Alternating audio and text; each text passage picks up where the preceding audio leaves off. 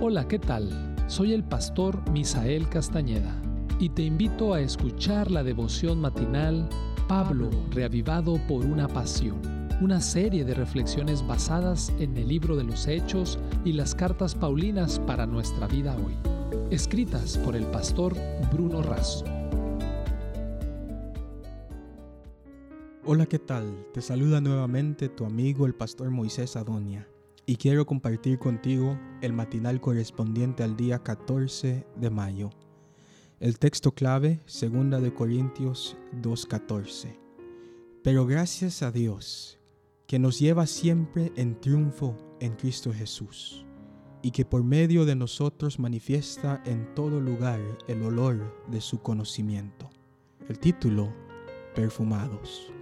Pablo pasa de una narración preocupante a un himno de victorias. Y lo primero que hace es agradecer a Dios. Describe esta victoria con una figura de sus días.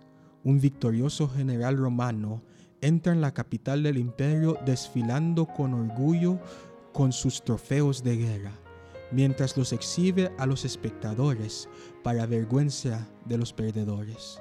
A su paso, la gente echaba flores por el camino mientras los sacerdotes paganos quemaban especias y movían sus incensarios en gratitud a Júpiter y Marte por la victoria otorgada. Estas dulces fragancias llenaban el aire, así como también inflaban el pecho de los vencedores. Adelante desfilaba el grupo de los perdonados, seguido por los condenados los perdonados se transformaban después en servidores del imperio. Los cautivos, encadenados al final del desfile, eran ejecutados como un tributo al conquistador. Para los perdedores, la dulce fragancia era un olor de vida, pero para los ajusticiados era olor de muerte. Para Pablo, Dios es el comandante que lo lleva de la cautividad y la muerte a la liberación y la vida. El apóstol describe el olor de esa ofrenda con las mismas palabras utilizadas en el Antiguo Testamento, fragancia y aroma, que caracterizaban los sacrificios ofrecidos a Dios.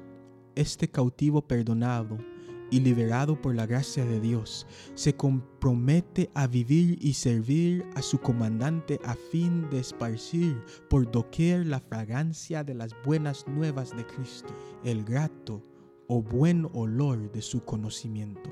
Así, este conocimiento no es solo saber, incluye amar, servir y obedecer, exhalando una fragancia que penetra todo lugar llega a todas las personas todo el tiempo de vida hasta la misma muerte.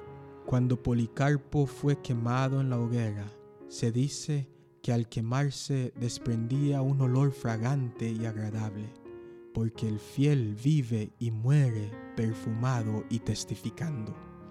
El aroma del Evangelio penetra de tal modo que cada uno escoge ser parte de los que se salvan o de los que se pierden, eligiendo la vida o la muerte. ¿Qué fragancia exhala nuestro carácter?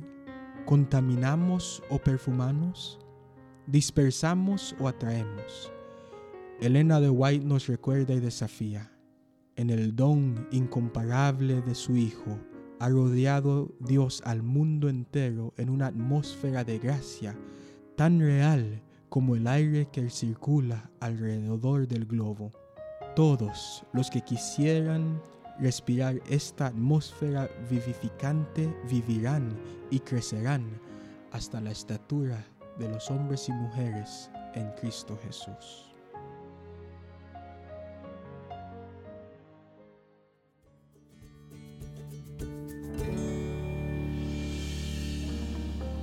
Esta fue una producción de la Iglesia Universitaria de Montemorelos en México. Te saluda el pastor Francisco Soto. Hasta la próxima.